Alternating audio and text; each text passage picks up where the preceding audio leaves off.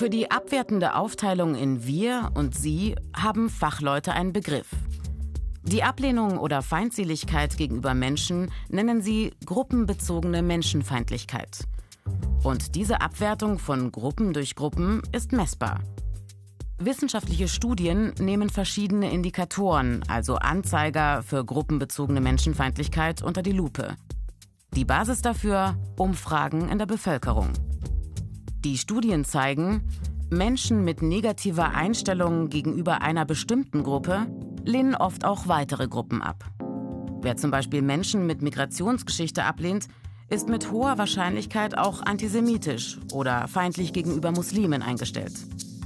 Vielleicht verhält sich die Person aber auch sexistisch oder sie hat eine ablehnende Haltung gegenüber Menschen mit Behinderung oder Langzeitarbeitslosen.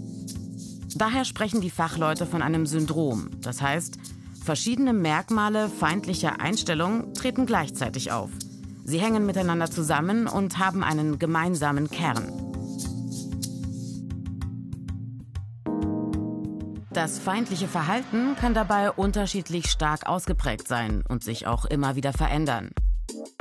Eine Langzeitstudie hat unter anderem die Entwicklung von Sexismus in Deutschland untersucht.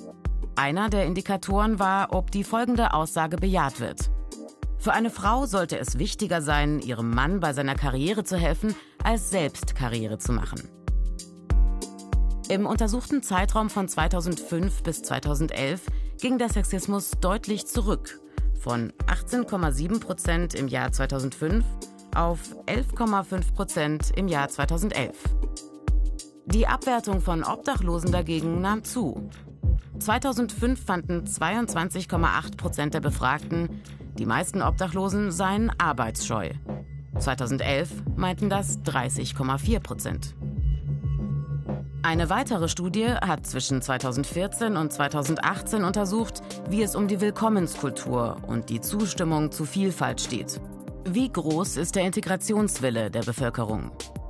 2014 befürworteten 39,5 Prozent der Befragten ohne Migrationshintergrund eine gesellschaftliche Willkommenskultur. 2016 waren es nur noch 32,3 Prozent.